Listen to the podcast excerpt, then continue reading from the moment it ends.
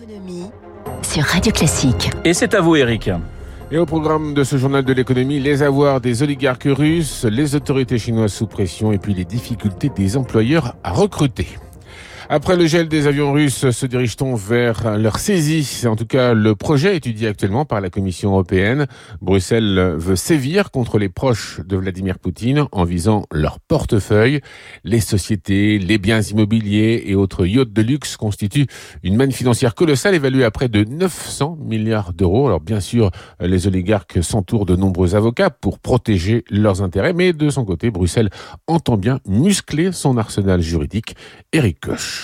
Société écran, compte offshore, prête-nom, difficile d'identifier quelle société, villa de luxe appartient à quel oligarque. Et cela agace Bruxelles. La commission envisage donc d'exploiter au maximum chaque bien identifié au-delà du simple gel, explique maître Olivier Dorgan, avocat spécialiste des sanctions économiques. Plutôt que de confisquer le bien en tant que tel, la commission propose de confisquer les bénéfices générés par l'utilisation de ces biens. Imaginons qu'un oligarque est une société et qu'il réussisse à continuer à exploiter la société. Tous les bénéfices vont être confisqués. On est en l'exploitation maximale de l'interdiction du droit de jouissance. Ainsi, pas besoin de condamnation préalable pour confisquer. Cette mesure doit s'accompagner de moyens supplémentaires pour la task force européenne chargée de traquer ces biens.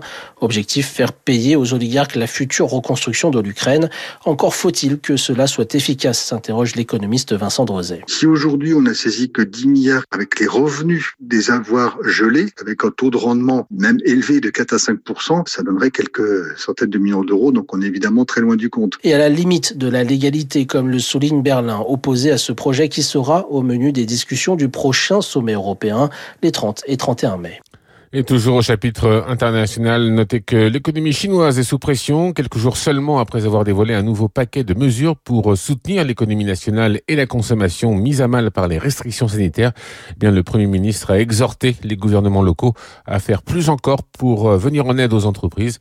Euh, cela ne laisse augurer rien de bon, selon Laurence Daziano, économiste maître de conférence à Sciences Po et spécialiste des pays émergents il y a une fragilisation du pouvoir du président euh, Xi Jinping, donc il devra composer avec son opposition interne au sein du Parti communiste pour pouvoir avoir le troisième mandat.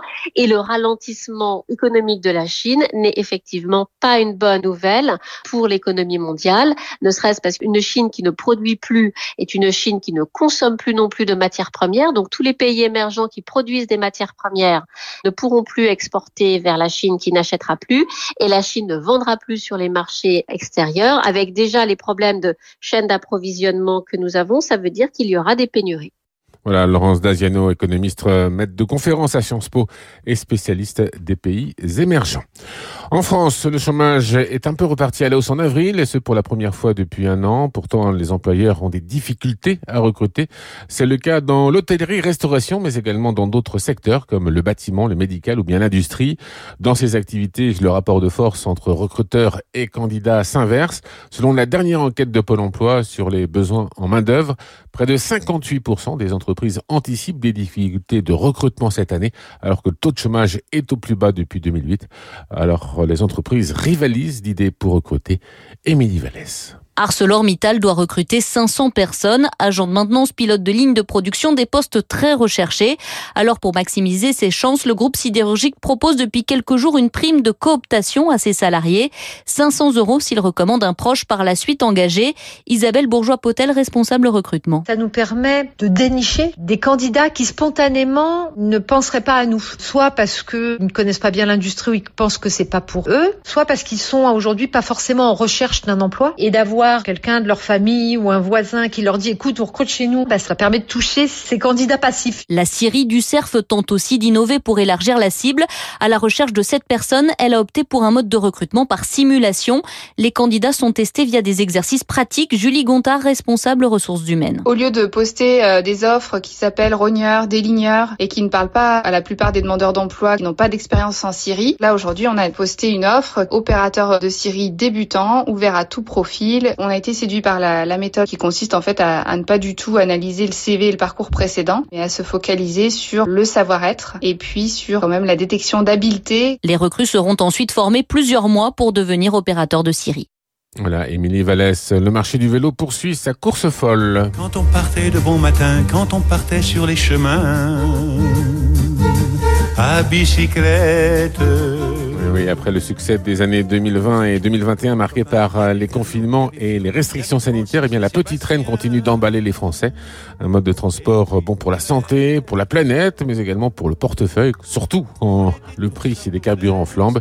Vous avez d'ailleurs peut-être franchi le pas et enfourché vous-même un vélo, traditionnel ou électrique.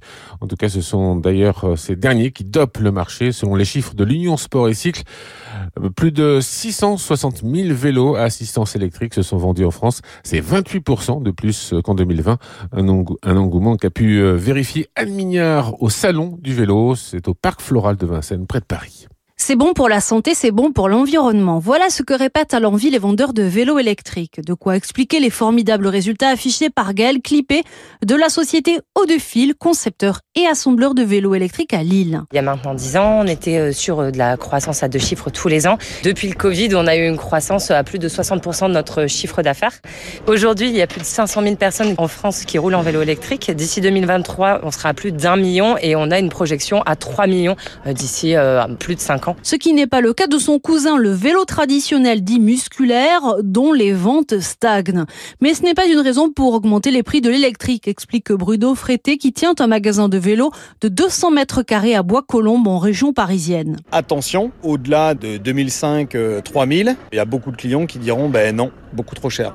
Et ce, d'autant plus que l'énorme frein au-delà du prix, en région parisienne, c'est le vol. Il n'empêche, pour pouvoir obtenir l'une des 100 pièces que compte chaque vélo, certains vont devoir y mettre le prix, car aujourd'hui encore, en raison du Covid, certaines livraisons se font attendre.